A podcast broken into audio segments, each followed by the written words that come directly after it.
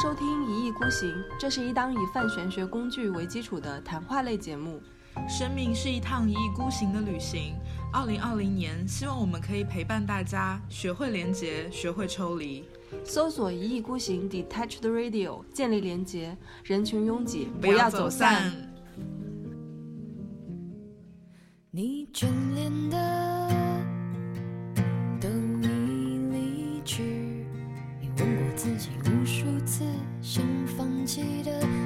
眼前全在这里，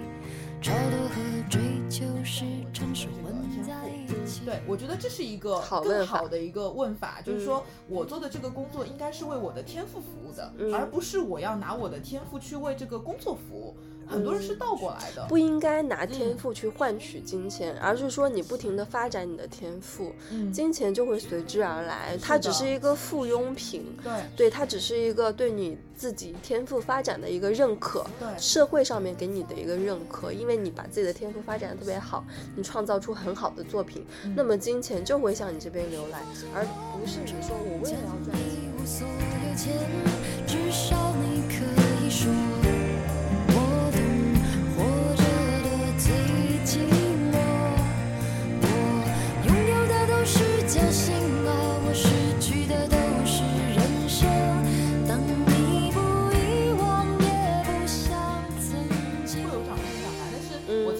喜欢就是基督教里的一个理念，嗯。就是他会说每个人都是一个受造物，嗯。然后对于一个受造物来讲，你的最高的德行就是把你自己倒空，嗯。然后让神或者是让这个神的美德和荣耀居住在你里面，就是其实你就是一个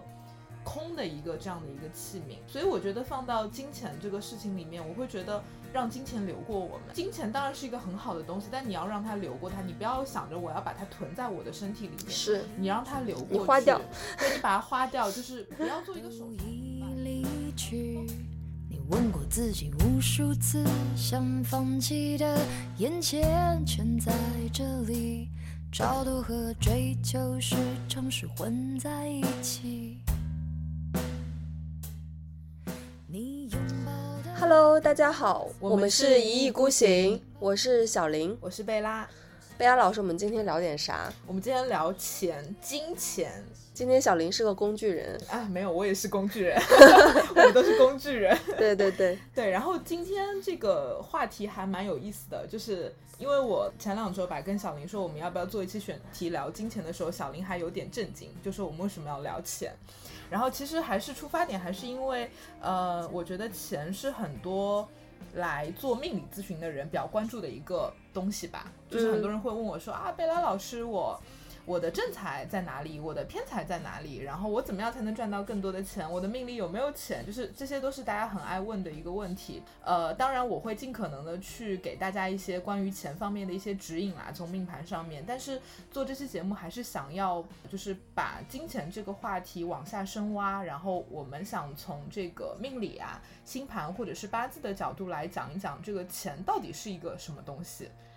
是不是还有一点野心比较大，想讲清楚钱是什么？没有啊，我觉得这是一个很好的话题啊。嗯，对，然后其实很多时候，大家对于现代社会可能对于金钱的一些观念，每个人都有不一样的看法。对，但，大的一个方向还是觉得钱其实是展现自己呃价值的一个最是的，最最最最最外向的一个显性的表现吧。是的，是的，因为现在好像大家都会觉得自己赚了足够多的钱，其实就是自我的价值的实现感会更大一点对。好多人的目标都是想要财富自由，对，好，财富自由说了好多好多年了。真的。嗯，你说怎样的事情，怎样的才叫财富自由呢？对我每次都会呃反问咨询者，就是你嗯到底觉得，比如说有些人问我说我能不能赚到很多钱，我就会问他，那你的很多钱是多少钱？多少钱？对，就是这些问题，因为都是非常的主观嘛，嗯。每个人对很多钱的定义都完全不一样，嗯。啊、所以我觉得可能它的核心理念还还是在于，就是大家怎么样去定义钱这个东西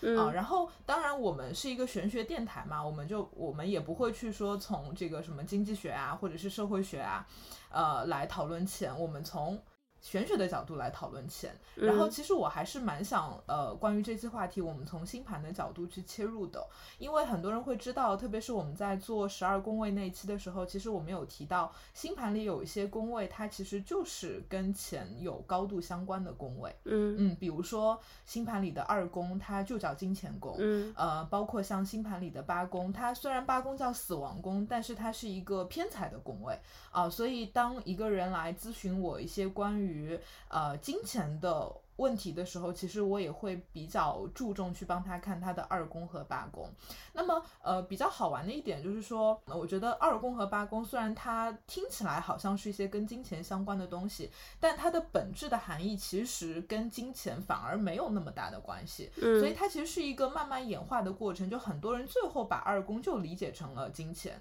然后我觉得它里面其实有很多的误区，以及一些大家比较片面的一些认知我，所以想通过这个节目来做一个澄清。我记得那个时候，呃，我们一开始跟大家讲二宫、金钱宫，其实它本质上你可以把它称为是资源宫，对的，对吧？嗯，就是你身上，比如说你呃父母给你的一些本身积累的一些财富，嗯然后包括你自己呃的一些金钱，或者是你家里的一些房产，或者是你自己的一些人脉什么之类的，其实这些都统称为资源。但是我在想，就是为什么现在他那个二宫会突然之间被叫成金钱宫呢？这么的直接。因为金钱就是一个很直接的东西啊，因为金钱可以买到所有的资源嘛，或者是物质的东西嘛。嗯对，它是一个类似像是一个总称这样的一个东西。嗯然后呃，其实我觉得星盘是一个蛮有意思的一个体系啊，就我一直说里面有很多的智慧，是因为呃，当大家去看星盘的时候，二宫嘛。我们就直接从二宫开始讲起好了，就是，哎，我觉得这期节目有一点像是星盘宫位的一个升级版的讲解。嗯对我们其实是比较重点的来讲这个二宫和八宫嗯啊，所以就是听众们，如果你的星盘里刚好二宫和八宫比较热闹的话，我觉得这期节目可能会给你一些新的启示。我就很热闹啊。对，然后，所以我们就呃从二宫开始讲起啊，因为二宫其实是跟着一宫来的嘛。是，对，一宫后面就是二宫，那一宫其实在星盘里叫人格宫。然后我们其实，在十二宫位里那期节目有讲过，一宫就好像是一个人刚出生时候的一个状态，你是一个小婴儿，然后你刚出生，你只有一个月大，那个时候其实你跟你的母亲是完全连在一起的，就是那个时候你是没有，呃，能够知道我是谁的。对，所以一宫它叫人格宫，它的议题就关乎自我嘛。呃，那么从心理学的角度来讲，一个小孩儿大概长到六个月大的时候，他会逐渐的意识到这个所谓的自我，但是这个自我不是心智上的自我啊，它更多是身体上的自我。比如说，这个小孩会意识到，哎，我有一个身体，我的这个身体跟我的妈妈是分开的，就妈妈的身体是妈妈的身体，我的身体是我的身体，他有了一个所谓的。身体的自我吧，你可以这样去说。那么很简单，当一个人开始意识到我有一个身体自我的时候，他马上就要面对的一个事情就是一种恐惧感，因为你会感受到我的有限性，对，你会意识到我的身体可能会受伤，我的身体可能会嗯有一些问题，所以他就会开始寻求一些所谓的保障，那就会慢慢的推演到二宫了嘛。二宫其实它的本质上是一个跟随着一宫来的一个。你可以理解成是一个嗯关于自我的一个保障的宫位，所以二宫里它天然就会包含有一些嗯跟保障相关的东西，比如说第一层就是我们的身体啊，就是包括你自己你的身体以及你与生俱来所带有的一些天赋吧，你可以这样去说嗯，啊，比如说一个金星掉在二宫的人，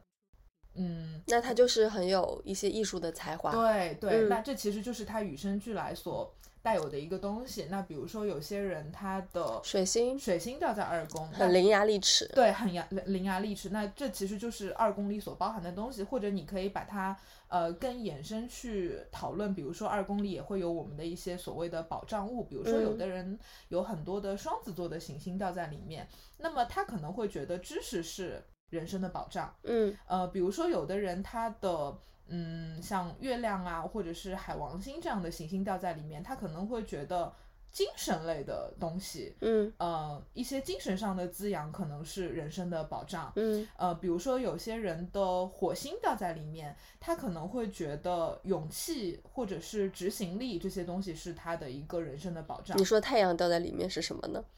嗯，太阳掉在里面，可能就是会是一个更宏大的一个东西吧。我觉得嗯就是可能整个你的自我价值，可能就是你的一个保障。我觉得可能是这样子，嗯对。但是很多人，嗯，我觉得无论是你刚接触占星学，还是说有些人他甚至已经研究一阵了，但我发现他在解读二宫的时候还是很片面的。比如说，有的人什么太阳啊、金星这种看起来很好的行星都掉在里面，就会觉得。哇，我是不是这辈子有很多财富？嗯就是或者有有的人就会告诉你说，哇，你这辈子就应该是一个努力挣大钱的人。嗯对，其实就会用这个角度去解读嘛。那你说这个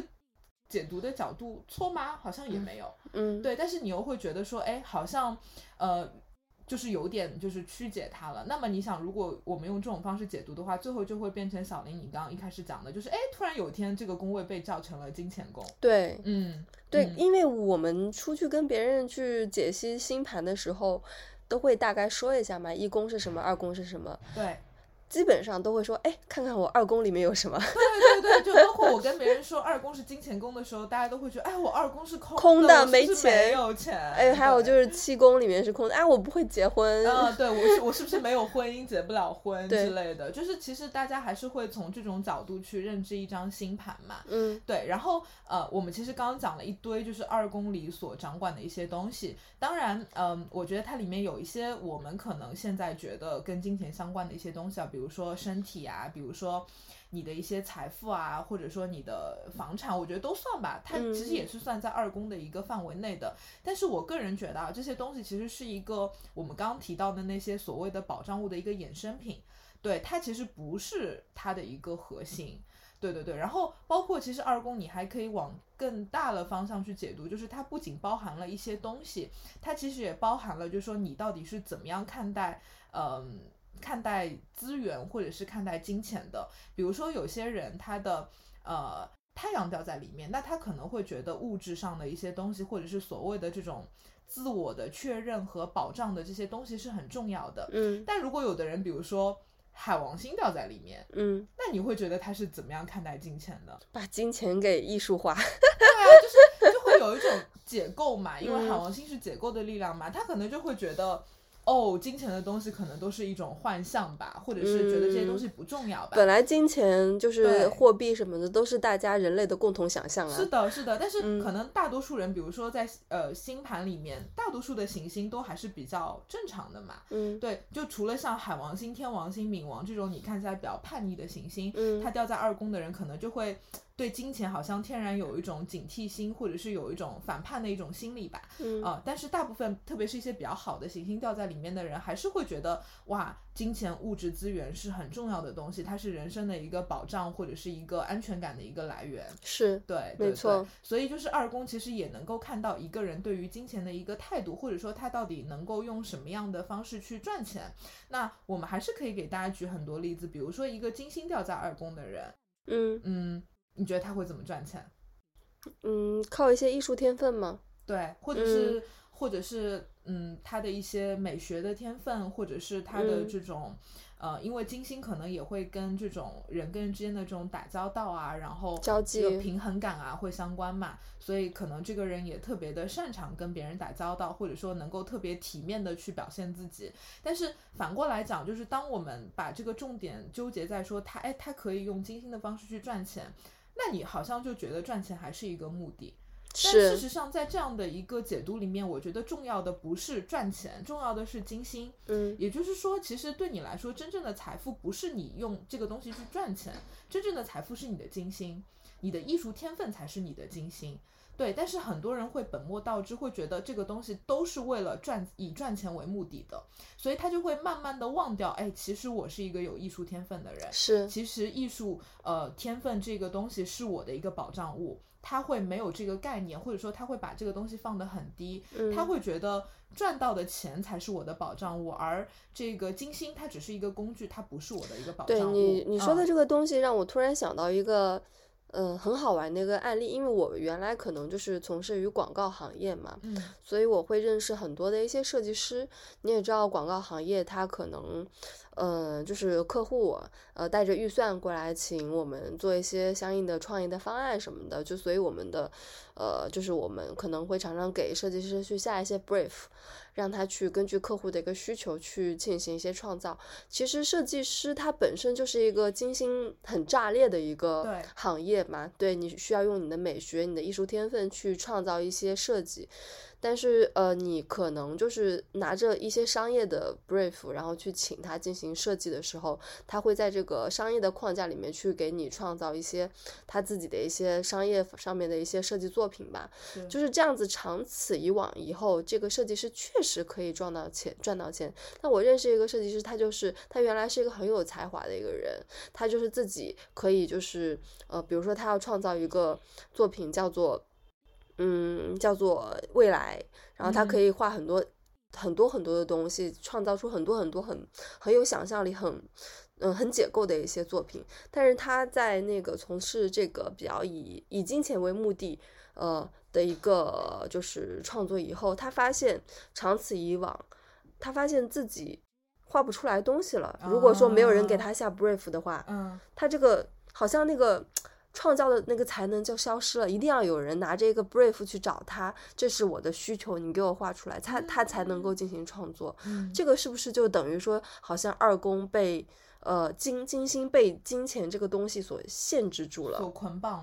绑了，其实他本嗯来是可以按照自己的自由的的创作，按照嗯自己的一些想象力也好，自己的一些经验，包括自己的一些对未来未来的一些创呃畅想，去进行一些呃更加富有魅力的一些创作。但是呃，他一直被金钱所捆绑，一直长期的按照框架下面去进行一些创作，原来的东西发挥发挥不出来了。嗯，对，这个我们是不是可以理解为呃金星受困于二宫？我觉得会，我觉嗯得是，就是因为金星掉在二宫，它的特别之处就在于，呃，它的确是一个能够获得二宫的资源的一个很好的一个工具，但是你很多时候会，呃，怎么讲呢？目的和过程可能会有点颠倒吧。嗯而且我觉得为什么二宫那么难，是因为金钱是这个社会的主流价值观，所以我觉得大部分人是没有办法逃脱出这种价值观的。我们都需要钱，嗯一个再视金钱如粪土的人，他也要承认他要活下去是需要钱的。嗯所以大部分人都需要不得不为五斗米而折腰嘛。其实你刚刚讲那个案例里，我觉得那个还不是最可怕的，那最可怕的是他有一天突然会发现，或者说他会有一种自我质疑，就是我到底是一个有艺术天分的人吗？嗯我到底是一个有原创才能的设计师吗？我是不是不适合干这一行？就是你到有一天，你突然会发现自己，你开始质疑你自己的精心能力了。那这其实就是你到最后，呃，你扔掉了你真正的自己的那个保障物，而向一个外界的一个保障物所屈服了。就是你嗯向金钱低头了，可是你真正扔掉的是你的一个金钱的来源，也就是你的才华，也就是你的金星或者是水星。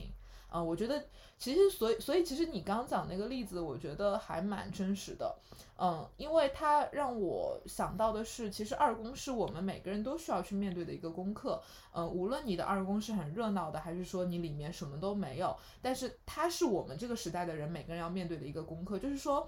你的一种所谓的自我确认，就是你跟着一宫而来的二宫的这个自我确认，到底是来源于这些外在的东西，比如说金钱，或者是你有你有没有房，你有没有车，你能不能有一份体面的工作，还是说我能够确切的知道我是一个有艺术天分的人，我是一个伶牙俐齿的人，我是一个有怎么怎么样才能的人。对我觉得很多人可能就是会在这个里面会有所迷失。嗯，嗯，你有你你的来访者中有这样的一些人吗？非常多，嗯非常非常多。我觉得当一个人开始不停的问我说我到底怎么样才能赚到钱，就是很多人问问题的角度是。哎，你告诉我，我怎我怎么样才能赚到钱？我做什么样的工作才才能够发展的更好？你怎么样都能赚到钱的。是的，是的，是的，就是你你你会发现他们这个问问题的框架，他们的最后目的就是赚到赚钱嗯或者是我要有一份非常体面的工作，嗯而不是。当然，有些人他会反过来问，就是我要做什么样的工作，我才能够体现我自己的这个天赋。嗯对，我觉得这是一个更好的一个问法，就是嗯说我做的这个工作应该是为我的天赋服务的，的，嗯而不是我要拿我的天赋去为这个工作服务。很多人是嗯。倒过来的，不应该拿天嗯。赋去换取金钱，而是说你不停的发展你的天赋，嗯，金钱就会随之而来。它只是一个附庸品，对。对，它只是一个对你自己天赋发展的一个认可，对。社会上面给你的一个认可，因为你把自己的天赋发展的特别好，你创造出很好的作品，那嗯么金钱就会向你这边流来，而不是你说我为了要赚钱，然后我要往赚钱的那个方向去发展天赋。但是在这个这个的话，在商业程度上面可确实是可行的。对你确实有可能，你往这个方向去发展，会有很多一些资本或者是金钱往你这个方向去涌来，因为你的策略是对的嘛。对，然后但是你我不确我不知道啊，因为我也不是艺术家，我不确定这样子或者是嗯这样子到最后是不是会陷入陷入一种怪圈。我觉得是，包嗯括我之前跟朋友一些呃跟一些朋友讨论嘛，嗯。然后很多人就会说，嗯，年轻的时候要努力赚钱，嗯，因为这样，如果我比如说财富自由，哎，不用讲财富自由那么大的词，比如说他觉得我赚到了一定程度的钱，他觉得他才拥有能够自由选择人生的权利，所以他就会说，哦，等我我这十年二十年没关系，我可以扔掉很多的我的自己的一些选择，我就去工作，我进入那些最无聊但是能够赚到最多钱的行业。他幻想着我自己到了五十岁，我我我赚到了很多很多钱，然后我可以重新去规划我的人生，我可以去旅行，我可以去学艺术，我可以去发挥我的天赋。就是很多人的观念是这样的。但是五十岁的时候，你的体力啊、精神啊什么都吃不消了呀。我就会反过来说，我说，可是这样子真的好吗？因为我会觉得说，人应该要先去开发自己的天赋，然后你跟着自己的天赋去匹配一些有趣的东西。比如说举个例子啊，比如说举一个最日常的例子，很多人都会觉得我们应该要考一个驾照，嗯对吧？因为开车是一个必备的一个技能。那么好，很多人都都去考驾照，但是不是每个考出驾照的人最后都会去开车？因为你会发现，有的人就是不爱开车，他觉得开车很无聊又很危险，他没有乐趣。我就是这样的人，嗯考了驾照几年都没有开过车，嗯但是我当时就会觉得，哦，我应该要去考一个驾照。嗯可是如果我有一个机会，比如说我可以先呃让一个懂车的朋友跟我讲开车是怎么一回事儿，我先真正的了解车，了解我在开车的过程中我可能会遇到什么样的困难，以及我可能会享受到什么样的乐趣，我可以去做一个评判。我我评判下来觉得，哦，这个东西。我觉得我不是很喜欢，我觉得它很枯燥，我不能够感受到那种枯燥的快乐，或者说我也不是一个热爱机械的人，我也不能感受到汽车的那种机械的快乐。那我可能就会觉得，哦，那我就好像也没有必要投入精力去考那个证。嗯我嗯觉得是一样的道理。那很多时候我们应该要先去，比如说我们用回到星盘，为什么我很鼓励大家可以去看星盘？就是特别是你也不需要有什么特别的困扰，在一个稀松平常的一个日子里，你就可以去看一下星盘，是因为我觉得人应该要知道我自己真正感兴趣的东西是什么，我自己真正可能会有天赋的领域是什么，然后我再去找一些领域去匹配我的天赋，而不是像一个瞎子一样在那儿乱摸。然后其实很多因为人精力很有限嘛，就像你说。你的体力会越来越差，你没有那么多精力去把所有的东西都尝试一遍，然后再找到自己想要的一个东西，对啊，就会有一种本末倒置的感觉。对你前面你花五十五十年的时间，你去积累大量的财财富富，到你你到了五十年的时候，好，我们假设你已经积累了一个亿，你现在可能人的生命是有限的，你我假设你能活九十岁吧，对对，然后还有四十年的时间，你四十年要把这个一个亿挥霍掉，对啊，对啊对啊，所以 比如好难啊你说这个人，他假设我举个例子，他的星盘的火星可能特别特别好，那他可能是一个运动能力特别强的人，他可能喜欢一些极限运动，但他年轻的时候他也不搞，他就去赚钱。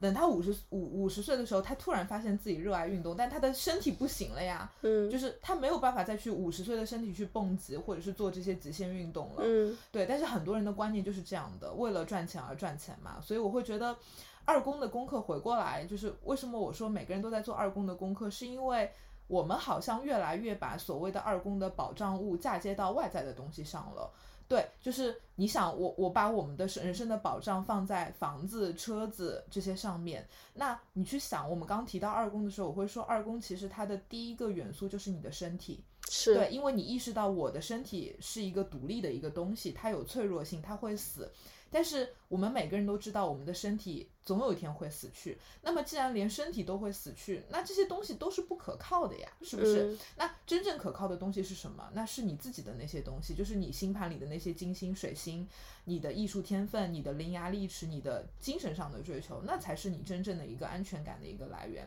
而不是那些房子和车子。嗯对，所以我会觉得很多人把二宫称为金钱宫，会有很多的误导，会让人觉得二宫就是一个掌管着这些所谓的外在金钱的东西。对我认可金钱是保障物的一个来源，因为刚刚小林有问我嘛，就是问我我呃我是如何看待金钱对啊，你是怎么看待金钱的我？想了好久，然后我给了一个答案是，我说金钱是我觉得我在还没有能够完全自我确认的时候，或者是我在做自我开发的初期的一个比较重要的一个保障物。嗯但是我觉得，当我的自我的认知开发的比较多，或者是我能够通过其他的一些，比如说我的一些才能、我的一些知识储备，然后或者是我的一些艺术天分，我能够用它进行自我确认的时候，我会觉得金钱或者是房子、车子就变得不再重要。嗯但是因为我觉得我还是一个很年轻的个体，我还在自我开发的过程中，那么我觉得在这个阶段，金钱或者说一些外在的这些东西，呃，是一个肯定吧。比如说，如果现在有一有一个公司愿意出很多的钱来给我一个职位，我会觉得它是我的一个能力的一个保障。嗯对，但是如果我到了某一个阶段，我会觉得我能够自我确认了，那这个时候哪怕没有公司愿意花几万块钱一个月的薪资雇佣我，我也不会觉得自己是一个很糟糕的人。嗯啊、对，我觉得它只是一个初期的阶段的一个保障物，但它不是一个终极的保障物。保障物以及是以及是社会上面的一个评价的一个是的，呃标准吧。嗯，对，嗯说到这个，我其实想跟大家讨论一下，也跟贝拉一起讨论一下，你怎么看待双十一啊？因为双十一跟金钱是非常息息相关的。对的。双十一买东西了吗？我买了咖啡，然后买了买就买了很多咖啡吧，挂耳咖啡，嗯对，和嗯那种浓缩液的咖啡。嗯，其他就没有买了，对，因为咖啡是每天都要喝的东西，然后双十一发现挺便宜的，就买了一点儿。对，就是我一直其实对于双十一这样的一些购物节，我虽然也有买东西，但是我其实还是越来越反感，就是把嗯大家囤了一年的一些购物的欲望都在这一天去进行释放。是，对，就是我觉得买东西，因为你自己，比如说现在我相信大家都不缺钱用，对你想要买什么东西，你基本上能力范围之内你都能买到。对，那你为什么不把这些购物的时间平平均到一年三百六十五天的任何一个时刻呢？非要挤在那一天买？其实时间，呃，金钱是一种资源，时间也是呀。对，对吧？对你把所有的时间都压到那一天去进行购买，就是我我我会觉得有点不值当，嗯不值得，就性价比太低了。对嗯我而言，就是嗯，比如说我们那天我们要买好多东西啊，想一个 list，一个洗衣机，一个扫地机器人，一个嗯电脑，什么全都在那边那那一天去进行购买。那你其他时间干什么呢？对啊，就是把所有的资源都堆到那一天的浓缩的时间里面，那你嗯其他的时间其实就丧失了一种对购物的真正的一个呃快感以及欲望吧。对对对对就是有种为了购物而购物的那个感觉，为了买而买。对，就嗯是而且会觉得其他的时候你想买一些什么东西，而且就是会有一种感觉会在提醒你说，哎呀，还没有到双十一呢，我们忍一忍再买吧。总觉得这个时候下单那个物品就会觉得不划算、不实惠。嗯，对，就是会有这样的一些思想负担捆捆绑着我们。那我觉得大家，我觉得这样子的一个方式对我而言，消费习惯对我而言不是这样子的。你觉得这算是一种金钱焦虑吗？我觉得也算是吧，其实嗯省不了多少钱。是的，是对啊的是的。哦，我我不我不愿意在双十一购物的一个原因是，我觉得它让我很焦虑。嗯对，因为你在这一天购物，你你的一个出发点是这一天购物很便宜嘛，嗯但是事实上，呃，你要做很多的精打细算，你才或者说，因为它有有很多很的满多规则有很嗯多规则，嗯然后呃，去研究那些规则的过程，让我感到非常非常的焦虑，嗯，所以我干脆就把这个页面关掉，我就不在这一天或者说在这一段时间里面去购物，嗯，对，因为它让我很焦虑。嗯，对，它就是玩的一个游戏。嗯，你你其实提到双十一这个例子的时候，我突然想到，就是说，比如说商家会在呃一些特定的节日出一些，比如说优惠的一些政策嘛，嗯那他是不是想要给消费者植入一种感觉，就是其实你是一个能够掌控金钱的人。因为这，比如说在这一天购物，如果你动足够多的脑子，你花足够多的时间去摸透它的规则，你可能的确能够省一些钱。嗯那么很多人就会觉得说，哎，其实这个钱是我自己的嘛，然后我可以通过我的一个方式去控制它，然后能够把它达到一个最高程度的一个最性价比的一个方式把它花出去。嗯，那其实它会给消费者植入一种观念，就是说这个钱是你的，然后你可以去各种合理的去安排它，所以它会增强人对于钱的一种掌控欲。对，所以你看起来好像是他在不停的花钱，实际上，实际上这个人他钱花的越多，说明他对金钱的把控度会越大，或者是控制欲会越大。但实际上是被这个这个规则所绑架呀。是的，是的，是的。实际上就是被规则所绑架，因为钱是你自己的，你想要什么时候花你就什么时候花，嗯你愿意呃多议一些价，或者是你愿意以更少的价格去进行买卖，这都是你自己的选择。但是你一旦跳进双十一的陷阱里面，你就完全被那个规则所捆绑了。嗯，对你自己最后花的钱可能比你本来就是呃在每一一年中三百六十五天平均花的钱要多。but 那些花了钱的人会觉得自己赚到了，嗯，这就是里，面的一个比较蹊跷的一个点，就是其实它是一个双心理心理学上面的对一些东西，心理学上的一个东西，嗯。因为最后这个人他虽然花了这么多钱，我们作为旁观者会觉得，哎，其实很不值得，哎，但是他会觉得我通过这些事情我省了很多钱，他会觉得我买的越多，我省的越多，对，这其实嗯就是一种心理上的一种怎么讲呢？利用的是一个人呃本身对钱的一种想要掌控他的一种心理吧。我觉得这嗯其实也是二宫的一个议题，嗯，对，就是你怎么样去扔掉对钱的一种掌控欲，因为它本来就钱本来就不是一个独属于你的东西，它应该就是一个流通着的东西，它只是一个工具。对你是一个通道，钱通过了你。对，是的，是的，是的，所以就是呃，二宫的议题就是其实是这些东西。然后其实我们刚讲了很多二宫的东西嘛，然后我其实还蛮想简单讲一个理论，就是其实大家应该会蛮熟的，就是一个还蛮有名的呃心理学家吧，也算哲学家吧，心理哲学家吧，叫拉康。然后他就是有一个很著名的理论叫镜像理论。就为什么要讲这个呢？是因为我在准备这期节目的过程中，突然就觉得它很像当代的我们。嗯它其实这个镜像理论讲的东西，就是说一个小孩儿可能在长到几个月大的时候，他会照镜子嘛，然后他会在镜子里面看到他自己的一个形象，这就像我们刚刚讲到二宫的时候一样，就是你突然意识到，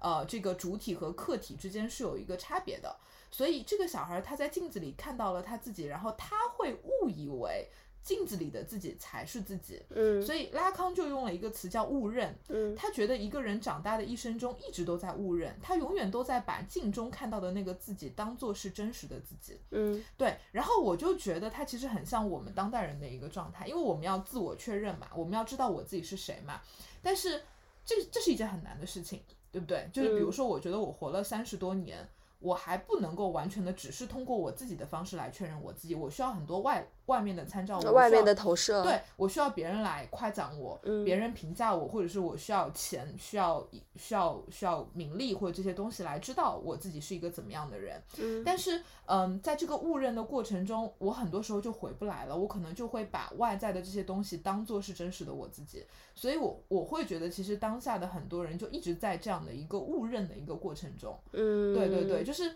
嗯，我觉得对于一个自我来说，你可能一直都是一个比较混沌的一个状态，这其实是一个常态。嗯但是我们太想要在镜子中看到清晰的自己了，以至于你很多时候你就觉得镜子里的自己就是真实的你自己，这其实是一件还蛮危险的事情。哦，嗯我突然想到，说到这个，我突然还是想问一个大家比较，嗯，怎么说呢，比较在意的一个话题。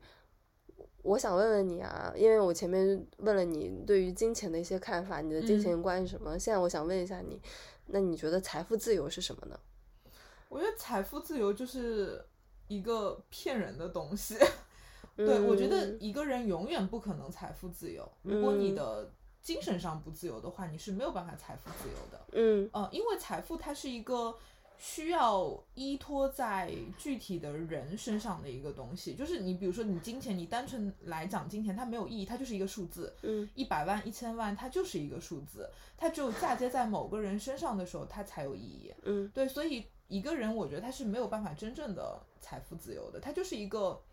一个一个骗人的一个东西。这是一个伪命题。对，它就是一个伪命题，或者是他是想把每个人变成一个赚钱机机器赚钱机器的一个一个一个一个说辞吧，或者是嗯一个 PUA 吧，就是打引号的 PUA 吧，就是会嗯会。所以我听很多人讲到财富自由的时候，我都还挺不客气的，会问他，哎，你的财富自由，请问是多少钱？对对对，就是请你给我一个数字，就是其实你会发现很多人是答不上来的。哎嗯，就有人会直接去回答这个问题吗？很少很少有人嗯会，他就会说哦，可是我支支吾吾的，就支支吾吾，其实他没有一个真实的概念，嗯对他可能甚至都没有想过，我到底比如说我要赚到两千万，还是一个亿、两个亿，我才觉得我自己财富自由，他就是觉得我要财富自由，哦，对哎，说到刚才你前嗯面就是跟我分享了你的一个来访者，一个女生，对对对，你可以跟大家讲哦讲。对，这个女生呃，她找我做过一次线下咨询，我不知道她会不会听我们这期节目。啊，来说说。对，其实她在这个呃做咨询的过程中，她就跟我说，她特别想要退休，嗯，然后我就说，哦，她多大呢？嗯，二十多岁吧，不到嗯三十吧，二十嗯多岁，九零后。嗯对，然后他说他特别想要退休，然后我就说哦，那你呃觉得到了什么样的状态你才可以退休？呃，因为退休总要有退休金嘛。然后他就说，嗯，我算了一笔账，如果我有两百万的存款的话，他觉得就可以退休了。因为如果我有两百万，我可以做做理财，然后我动点脑子，我可以大概做到百分之十的收益。那么我一年可能约有二十万的收入。那么他会觉得他自己并不是一个物欲特别高的人，二十万一年其实完全够了。嗯所以他就会觉得，如果我有两百万，我为什么还要工作啊？因为我就是保证我每年有二十万块钱的这个钱可以花嘛啊，嗯所以我就觉得哎很有道理。嗯那接下来你就会去想，其实两百万你这个数字说大不大，说小也不小嘛。那其实很多一些高薪的人群，他可能很快就能挣到两百万了。特别在上海，如果你做的一些特定的职业，可能你一年就能挣到两百万。但是为什么这些人还在拼命的工作呢？嗯，对我相信他们比我们更会算账嘛，嗯，他们更会知道我其实有多少钱，我完全可以够花了。为什么还要这样？就是比如说九九六零零七，然后非常辛苦的在那儿天天工作呢？啊、我觉得可能是因为陷入了一种怪圈吧。嗯，对，就是两百万不够吧，因为还要买房子，上海房价动辄上千万。是对你，我有了两百万，我就想买一千万的房子，那我还有八百万呢。对，对我平时还要花销呢，还要去旅行，还要买衣服、买包包、买鞋，还要跟人交际，还要什么谈个恋爱，嗯还要去进修、去读什么、上什么呃科研班什么的，就是嗯花销太多了，就嗯一直陷入那个情况里面。我觉得其实这个是跟人的一个呃对于未来的人生规划以及他本身的一个欲望大小是有关系的。对对，比如说像我的话，我觉得我不想要退休，我不会是想要就什么两百万以后那个呃拿到有两百万以后，就是每年做一个百分之十的一个理财，然后去拿到二十万。就我首先我没有这样的理财能力，我不 没有做不到百分之十，做不到百分之十。我是一个曾经把钱都放活期的人，可能也就只有百分之二，百对对对对对对我没有 这样其实挺难的。好难的，我做不到，我没有这个，我有这个自知之明。对，其次呢，我是觉得我还是需要工作的，我不想退休，因为嗯我希望通过工作去再去发现一些自己的。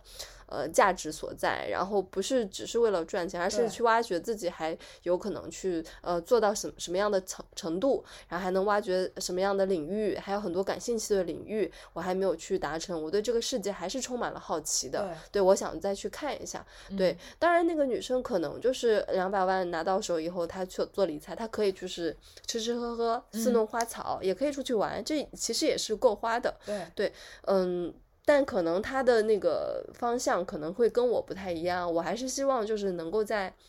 嗯，怎么说呢？社会中，或者是对于我的一些发展，就是人生发展路上，我还是希望能够有一些更深层次的一些挖掘。那么这个东西更深层次挖掘，呃，可能就是跟金钱相关。你也可以说我期望赚更多的钱，呃，但是倒不如说我希望有一些能成就一些我自己觉得自己真的觉得 OK 的事情，从而带来这些金钱的收入。对，呃。嗯，只靠理财赚这个百分之十，我做不到。我会觉得其实，嗯，它的一个点的一个嗯转变，就是原来，嗯，因为我们会觉得，就是当下这个社会的工作，其实它其实就是没有那么自由的。嗯啊、我们其实就是工具人嘛，赚钱机器嘛。其实你刚刚讲的是我通过工作来来什么挖掘自己啊，嗯发掘爱好啊什么，其实已经是一个非常理想化的状态了。嗯就你去想你现在的一个工作状态，你觉得它到底有多大的空间能够让你去做这些探索自我的事情，其实是非常有限的。嗯所以反过来说，当你有了这个一大笔的这个存款之后，其实呃不是说你要。从此以后做一个废人，我只是待在家里躺着吃喝，而是说你不再会被金钱裹挟，而是你真正的能够去做一些自己感兴趣的事情。就这个钱已经不是一个目的了，那你觉得两百万跟一百万有区别吗？一百万十万块钱也可以活得很好。没有差别呀。就是我的理念就是我赚多少钱我就过多少钱的生活。嗯啊，比如说我一年能挣个一百万，我就过一百万的生活；我只能挣十万，我就过十万的生活。是，对，因为我是一个没有存款的人，就几乎没有存款，我是一个月光族吧，算是可以嗯这样去理解，就是我有多少钱我就把它花完嗯啊。对，所以我我其实就。就我那天也在想，就是是不是应该省点钱，省出两百万，我就不工作了，就真的开始有往这方面去想。对，对，嗯，我觉得你当你有了两百万，你还是会过原来怎么过日子，未来还是怎么过过日日子你不可能有了两百万以后，你就咔的一下你就贝拉今天背了一个上万块钱的爱马仕的包包，我也不太可能。对，不太可能，对，不是我的作风，就该怎么样还是怎么样。对啊，该怎么？样怎么样，就是可能在物质这方面提升的一些，你自己的消费欲望其实提升的是有限的。比如说你现在喝的咖啡是这个牌子，嗯对吧？你像你知道你知道会有更好的咖啡，可能有那种一克就上千块钱的咖啡，嗯，对，但你不会去买，是对吧？即使你很有钱，对嗯对，嗯，我突然想到，呃，比如说那种八宫特别旺的人，他是不是特别容易拿到一些偏财呢？我觉得算，我觉得嗯。是、对，嗯、他们就是天然，你可以说他们天然身边就有很多的资源围绕着他们，嗯。呃，或者说因为八宫是一个天蝎座的宫位嘛，那他们天然的比较敏锐，他们会用自己比较敏锐的头脑去得到一些钱，嗯，对，但是为什么他是偏财呢？那偏财它其实就是一种不稳定的财，它其实就是一种不断流通的财嘛。嗯所以你看到，就比如说八公众的人，他们做的一些工作，其实更多是会跟一些金钱的流通相关的。是，我觉得八公众的人，他天然会适合从事一些，比如说怎么样的工作，比如说。这些人他很适合做那些比较资源型的工作，就这是个工作可能需要跟大量的人脉啊、资源啊打交道，然后呢，比如说给大家各种牵线，或者是利用你的这种敏锐度去知道别人要什么，然后我提供给你要的一个东西。他有点像是一个中间牵线搭桥的一个人，或者说他更其实更像是一个流通者。嗯，，对，因为他呃，并不是说这个我要把这个东西为我自己为我自己所用，而是我希望把这个东西去给别人嗯啊、它其实有一种分享的一个概念在金。钱在我们身上流通，从它流通到它，不停的流通。那么这个八公旺的人，就是把自己作为一个介质，在每个人个体每个不同的个体中流通。啊、所以它会带来一种不稳定的一种感觉。但是这个偏财也跟大家传统理解的偏财不一样，很多人就那个观念停留在正财是朝九晚五的工作，然后偏财好像是自己的副业。嗯其实不是这样的。那很多人的确在以八宫的这种工作作为自己的主业嘛，对，所以这个观念其实是要纠正的。呃然后我觉得比较妙的一点就是说，如果你从二宫走到八宫的话，你感觉它其实会有一个递进的一个过程嘛。嗯二宫是我从一宫走过来，就是我想要拽住很多东西，让我知道我的价值在哪里，其实是给你一种安全感嘛。但是八宫其实是我放手，我确认了我有这些东西，OK，那我愿意把这个东西跟你分享，我愿意把我的东西给散出去，它其实反而是一种自我的一个解脱。我觉得它比较奇妙的一点就是，很多二宫做不好的人，他的八宫也是做不好的。所以我们可以去往下想啊，因为八宫它叫死亡宫嘛，它其实会跟一些比如说亲密关系啊。然后人的心理啊，或者是跟他人的合作啊，其实都相关。亲密关系其实也是也是一种跟他人的合作嘛。那有些人如果八宫做不好，比如说他呃在一段亲密关系里面，他特别的害怕自己受伤，比如说在一个工作上的合作里面，他特别怕自己吃亏，然后他总是把他自己的东西拽得死死的，他总是把自己保护得好好的。其实越他越是这样做，越代表其实他对于自己的这个确立感是很低的。嗯哦，他对自己是没有自信的，所以他不愿意打开自己，不愿意把自己仅有的那些东西去拿出来给别人。嗯所以，嗯，在我看来，如果你的二宫没有做好的话，其实它会体现在你的八宫里面。嗯对，所以这是一个循序渐进的过程。你反过来看啊，就是一个在亲密关系里面，或者是跟他者的合作里面做不好的人，他通常他的二宫也都不好，就是他嗯的自我的这个确认感是很低的。对，然后我觉得八宫的议题里面比较好玩的一点，其实还是一种。呃，自我的解脱，或者说把我自己拥有的东西去给别人嘛，交托出去。其实交托出去，对对对嗯，对，其实也是一个合作的工位，嗯，对吧？是一个跟他者合作的，然后资源互换的这样的一个工位。嗯，嗯，哎，我记得你之前还问，还跟我说过，八宫什么旺的女生特别容易有很多男人给她钱。会啊，因为这其实就是一个资源性嘛。比如说，你嗯看一些比较古早的一些占星学的书，是，它里面就会提到说啊，什么八宫重的人特别容易拿到一笔遗产，啊啊，对，拿特别容易拿到家人给你的遗产之类的，其实就是这种感觉嘛，就是你天然的会有很多的呃资源围绕在你身边。嗯，对，然后或者说有些人他怎么讲呢？就是呃，会天然的会得到很多的房产啊，或者之类的。我的确也见过一些案例，他会有这样的一些特质所在。那他们还是会为金钱而焦虑吗？既然他们都拿到了那么多的房产，我觉得会啊，就还是还是，我觉得会啊，就 是我的确有，就是有做过一些咨询嘛，然后嗯其实我觉得他们挣的蛮多的，嗯 因为有些人他做类似的工作，特别资源型的这种工作，其实嗯赚的不少。嗯说实话，比很多的职业赚的更多，但是他们会觉得很空虚，因为他会觉得这不是我的一个个人价值。嗯对他会觉得自己好像永远是一个工具，嗯，然后我永远你说的是我吗？为别人 有吗？对，因为我我我之前有见有做过一些，比如说他们在做一些娱乐圈的嗯这些东西，那就是一直在就是拉皮条拉皮条嘛。嗯对，然后呃，他到最后就会觉得啊，就觉得自己是一个工具人啊啊，然后会找不到自己的一个个人价值所在，就是他的二宫是缺失的，因为他放了太多的精力在八上面。嗯啊，假设他的星盘里二是空的，或者说二有一些不好的行星掉在里面，土星掉在里面，他就是做不了二宫的这个功课。对，然嗯后在八宫的这个功课里面，就会有很多的问题会展现出来嗯啊。但是很多时候是隐性的，就他会觉得，哎，我自己挣了挺多偏财的，然后我自己好像资源还不错，但是它的背后其实是你的一个自我的一个缺失。嗯嗯，那如果是这样子，会有什么样的建议呢？也不能一直靠别人赚钱啊。对啊，我一般这种 要靠自己赚钱呃，就像我们做十二宫位那个节目的时候会说，就是其实人生的每一步都是必须要走的。就是当你一直在做八九十这些功课的时候，你应该要回过来做前面的一个功课。我觉得它是一个循序渐进的一个过程。当然，每个人的星盘长得不一样嘛，有的人可能天然一宫、二宫很重，有的人可能十一、十二宫很重。但是你不能永远的局限在你觉得你很擅长的东西里面啊，然后呃不去做其他的一些功课吧。然后、嗯呃，包括我们讲到二宫八宫的时候，就是嗯，我就是。我们经常提到的一个我们共同的朋友叫小江，嗯，小江怎么啦？小江又被又 Q。Q 到他，对，是因为我其实之前就有在帮他想他的这个问题，因为他的星盘里是南焦点在八宫，啊，北焦点在二宫，嗯所以我觉得他天然就带有很强的八宫的特质。嗯然后，因为八宫就是一个还挺工具人的一个宫位，他也经常戏谑的称自己是个工具人嘛。嗯然后，呃，这就会导致我觉得他八宫的能量很强，然后他也很有灵性，然后对很多东西的感知力也很强。可是你会发现这个东西不能够给他带来一种确立确认的感觉，是哪怕身边所有的朋友都跟他讲你很厉害，你这方面很优秀，他的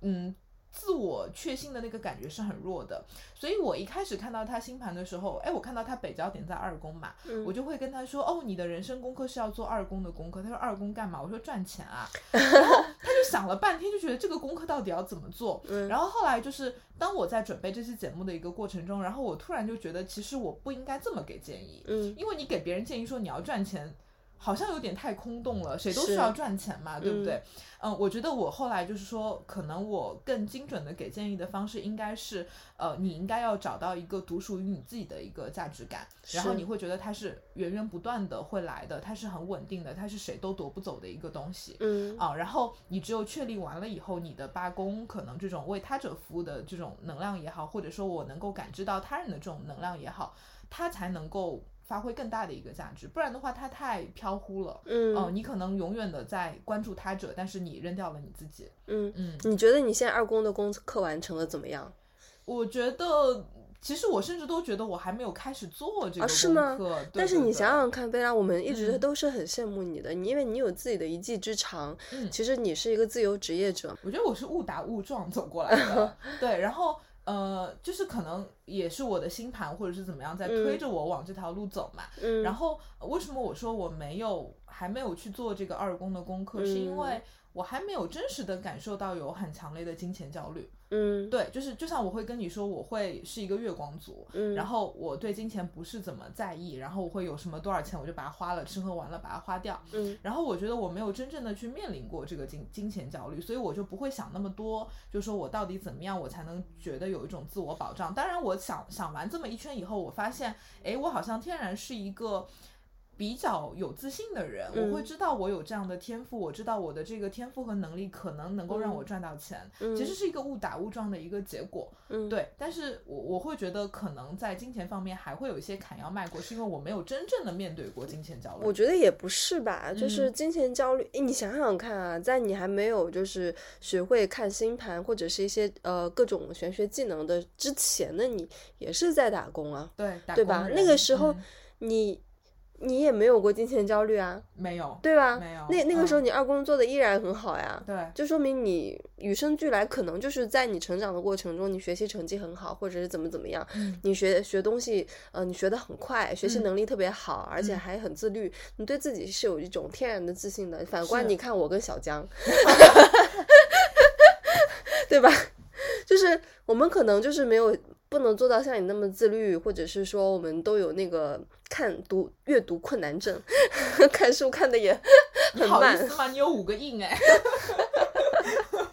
对啊，就就怎么说呢？就是我们好像就总是，你我觉得所说的金钱焦虑，其实是一种对于自己本身的一个学习能力的焦虑。嗯，对你不能只只是只是说是一个金钱焦虑，因为赚钱这个事情大家都会，哪怕去洗碗、洗碟子也是能够赚到钱，是，多多少少而已嘛。包括现在你要是真的有金钱焦虑，你可以去学起来，你可以去炒股啊，炒美股啊。现在美股涨得很好，你可以去买比特币啊，比特币嗯涨得也很好。嗯去年呃，今年年初到现在已经翻了四倍了。嗯，对啊，你就是可以通过任何这样的一个方式去赚到钱，你投身股市，投身一个金融系统，这是赚到钱最快的一个方式。嗯但是大部分人不会去这么做，对吧？小江会这么做吗？说明他那个金钱焦虑其实是一个伪命题，是，对吧？实际上是对自我呃身份认同或者自我价值的一个焦虑，对，是的，对吧是的，是的，它并不是金钱焦虑。对的，对的，嗯就是其实我觉得金钱也只是人生中很多东西的一环嘛，比如说在星盘里面，二宫和八宫，它也只是十二个宫位里面的两个，嗯对，何况二宫和八宫它管的东西还不止于金嗯钱。那比如说像在八字的系统里面。对吧？其实财也只是说这个流通环节里的一个部分，嗯而且我觉得八字里也很奇妙，就是八字里是食伤生财嘛，嗯所以你会发现就是你的财产不是你自己生出来的，是你的才华生出来的。是对，所以其实真正的我们会看一个人他有没有财，不是说你的八字里哇出现了好多正财偏财，你一定会有很多的财。事实上，如果你没有那个食伤，那这个财你你用什么东西去生呢？你生不出来，因为它不是你自己生出来的东西。呃，金钱一定是你的才华所演变出来的一个东西所对在。对，所以我会觉得这个玄学系统里有很多的一个智慧，包括我看到很多人的八字里他财很多，他为什么赚不到钱呢？是因为他的能量不够，他根本背不动那么多的大山。嗯但是反观这个人，他在生活里面，他就会有很强的对金钱的一个。欲望，或者说都会会对金钱有一个很强的一个掌控欲，但是这种掌控欲不会给他带来更多的钱，嗯，对，能给一个人带来更多的钱的，永远是你的才华、你的脑子、你的思维这些东西才能够真正的给你带来钱。这些才是可以源源不断对给你带来钱的人。包括我刚刚说的那个股市的这个例子啊，不，并不是说你去投身股市、投投身那个一个经经赚赚钱的一个系统，你就真的能够赚到钱。你还是要花很多的一些时间去努力去学习里面的一些金融知识是怎样的。对你什么时候买，你什么时候卖，对都是这样子的，不是说你一进去你就能赚到钱。是对，是是只不过我是觉得一些金钱的焦虑，呃，可能它更多的是对自我的一种呃不自信吧。对，甚至我突然就觉得，金钱焦虑是不是处在我们这样的一个社会的人的一个避难所？我我嗯，我还没有想好这个话怎么说，就是。我们有很多关于自我的焦虑，其实很多大大多数人，我觉得是明白人，嗯我们都会知道，我们可能才能有限，或者是你的这种自我的确认感比较低，自我的价值感比较低，但是大家不愿意承认这件事情，所以你就会把这个东西嫁接到金钱焦虑上，就会觉得我的钱不够多，嗯我现在的不安全感来源于我的钱不够多，我的房子不够大，我的车子还没有买，嗯，对，但事实上其实。他可能在潜意识里面，或者说他隐隐的已经感觉到了，我的焦虑不是来源于那个，而是来源于嗯对自己的一个不确定。和嗯，不确信，只对是大家不愿意承认，所以就是嗯我们好像就会说啊，因为我没有钱，因为这个说出来好像不那么丢脸吧？是。对，但没有错对对对，实际上是这样子的，我觉得我是哪怕是我身边的一些好多很近的一些朋友啊，嗯这样子，他们其实很多时候都会说啊，那个我房子还没买，我车还没买什么的，但他们心里非常明白，潜意识都是很明白，因为他们对自己的一个不认可、不焦虑，但是总会把这些这些情绪外外接到外边，自己没有拥有一些什么什么什么嗯样的东西，嗯是呃具体的物质上面的东西。对，对，实际上这个要怎怎怎么办呢？就是怎么样扭变这个看法呢？我觉得还是要。就是克服自己的这种羞愧吧，或者是嗯克服自己的这种不完满的那种，呃，那种不安全感吧。因为我觉得这是一个非常正常的状态。就像我之前讲过的，我觉得我是一个年轻的个体，我的自我开发就是一个比较初级的阶段，所以我会觉得我需要钱来确认我自己。但是我相信，并且我有信心，我有一天可以完全不依赖钱，或者是这些物质的东西来自我自我肯定。我觉得嗯我会走到这一天，但只是现在还没有到。所以我觉得大家应该要对自己有信心，你会走在这一条路上。有一天你不再依赖这些外在的东西，你可以大方的承认我会有一些不安全感。这个不安全感来源于我觉得我自己还不够优秀，所以我要更努力。所以这个点其实最后还是放在自己身上。嗯嗯，这也是就是怎么讲呢？做一个小小的反思吧，就是我之前也跟小林有说，我上周做了一个咨询者，嗯。然后我人生中第一次跟咨询者发脾气，对，是因为那个咨询者他问了我很多问题，就是他会问我说，我能不能找到一个有钱的老公？嗯我将来的孩子会不会有出息？嗯然后我我我我我将来能不能赚到很多钱？然后我能不能有拥有一份很有钱的工作？就是他问的所有的问题都是关注外在的。然后他连续问了我大概十几二十个这样的问题以后，我就火很大。嗯，然后我就跟他说：“我说你因为那个时候刚好也是火逆的一个停滞期，对？火逆的停滞期，然后那个火气就啪上来了一下就蹭上来了，嗯然后我就直接就跟他说，为什么你关注的点都不是你自己？嗯你关注的点点永远是我能不能得到那些，而是我是不是能够自我改善，嗯然后让自己变得更好。我就跟他说，我觉得你都没有活出你自己，你关注的点永远都不是在你自己身上，然后就特别特别的生气，嗯，就是就是就是跟他有点也不能说发火吧，就是会比较直接的把自己的一些想法去告诉他。那他后来后来有领悟到吗？他后来就跟我说，他说也许就像你说的，我没有活出我自己吧，就是、嗯呃，他也就是比较坦诚的跟我说，他的确感到很焦虑，因为觉得到了这样的年纪，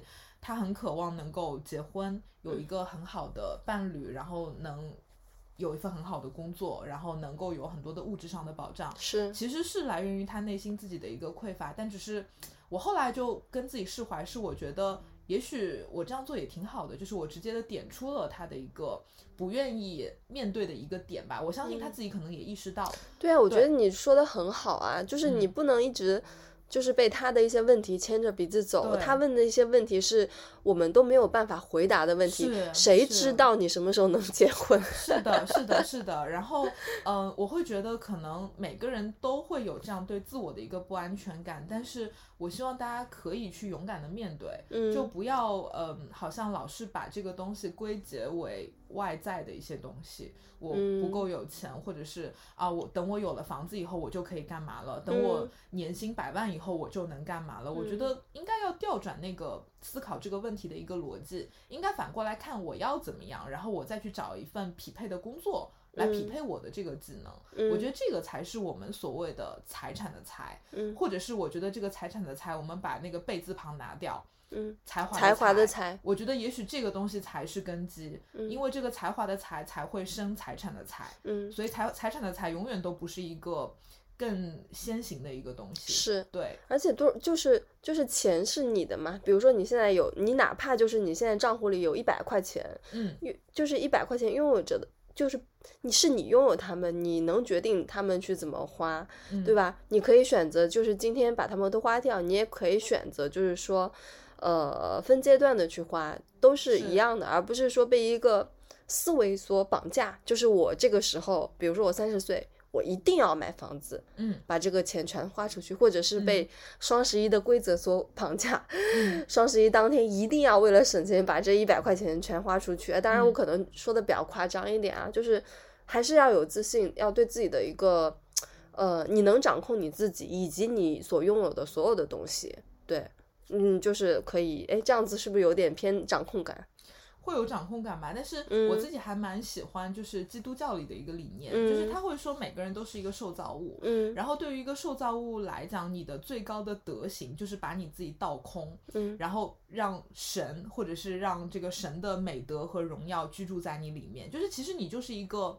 空的一个这样的一个器皿，所以我觉得放到金钱这个事情里面，我会觉得让金钱流过我们。金钱当然是一个很好的东西，但你要让它流过它，你不要想着我要把它囤在我的身体里面，是，你让它流过去，你花掉。对，你把它花掉，就是不要做一个守财奴吧。就是嗯。嗯包括我觉得这个花的过程，不是说我一定要把这个钱拿去给我自己吃喝玩乐，嗯。你也可以去捐款，你也可以请你的朋友去吃喝玩乐，你可以嗯。把它花在他者身上，比如说。呃，特别是比如说像捐款这样的东西，很多人就会斤斤计较，说我捐出去的这个钱，呃，是不是真的能到那个呃救助者的手上？因为很复杂嘛，嗯或者是他会觉得说啊，我做了好事会不会一定有回报？但是很多时候，我觉得你让这个钱流动就是一件好事，因为社会太僵化了，我们应该要让它流动起来。所以，呃，这个流动的方式是很多种多样的，就不要那么局限在说这个我花了这个钱一定要为我自己服务，嗯你也嗯可以为别人服务。所以嗯，我也很鼓励大家可以多把钱花在自己的朋友身上。嗯，对，我觉得是一件很好的事情，可以多请朋友吃喝玩乐啊，特别好。嗯嗯嗯，真的真的真的真的真的或者是花在父母身上，是的对吧？对。或者是花在你觉得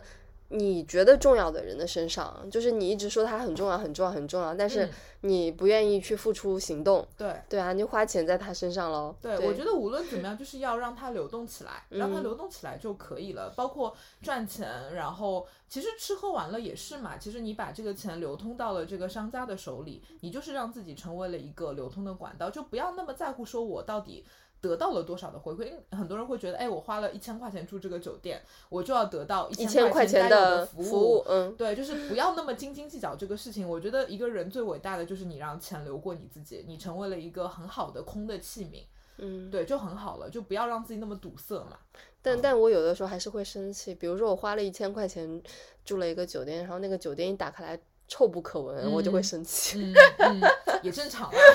因为是人都会有情绪。对，那我们今天聊的差不多了，对，所以就是聊这期节目，可能最后还是第一是想。呃，纠正一下，可能大家一直以来对这个正财和偏财的一个比较片面的一个认知吧。第二是我觉得也算是对宫位星盘的宫位有一个比较深度的一个解析。还有关于钱这个东西，钱这个东西，对，钱是一个很中性的一个一个概念。嗯对，它可以就是拿来改善生活，它也有可能会滋长你的很多比较负面的一些欲望。是对，就是看你怎么样去用了。对对，嗯，还是要建立自己正确的一个金钱观吧，对对你对对你最适合你的一个金钱观。但我们在这边讲，只是基于我们两个人的人生经验对的所输出的一些金钱的观念，可能嗯也会跟大家的会有所出入。嗯，对，就是反正听一听，就当接受一些不一样的一些观点就好了。对对对其实我们还是蛮多观点是基于这个玄学本身吧。嗯，对对对对，所以、呃，我是觉得很想就是通过这样的方式来给大家输出一些就是玄学里的一些我觉得还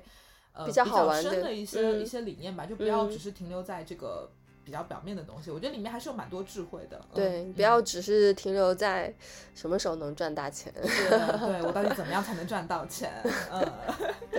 好，如果你喜欢我们的节目，那就请上苹果 Podcast 给我们打五星好评，评或者是上呃各个平台的泛应用音频软件去给我们留言、点赞、转发转，发，或者让我们知道你的一些想法。是的，未来想要听我们讲其他的一些内容，也都可以留言给我们。对，那我们今天就先这样，拜拜，大家拜拜。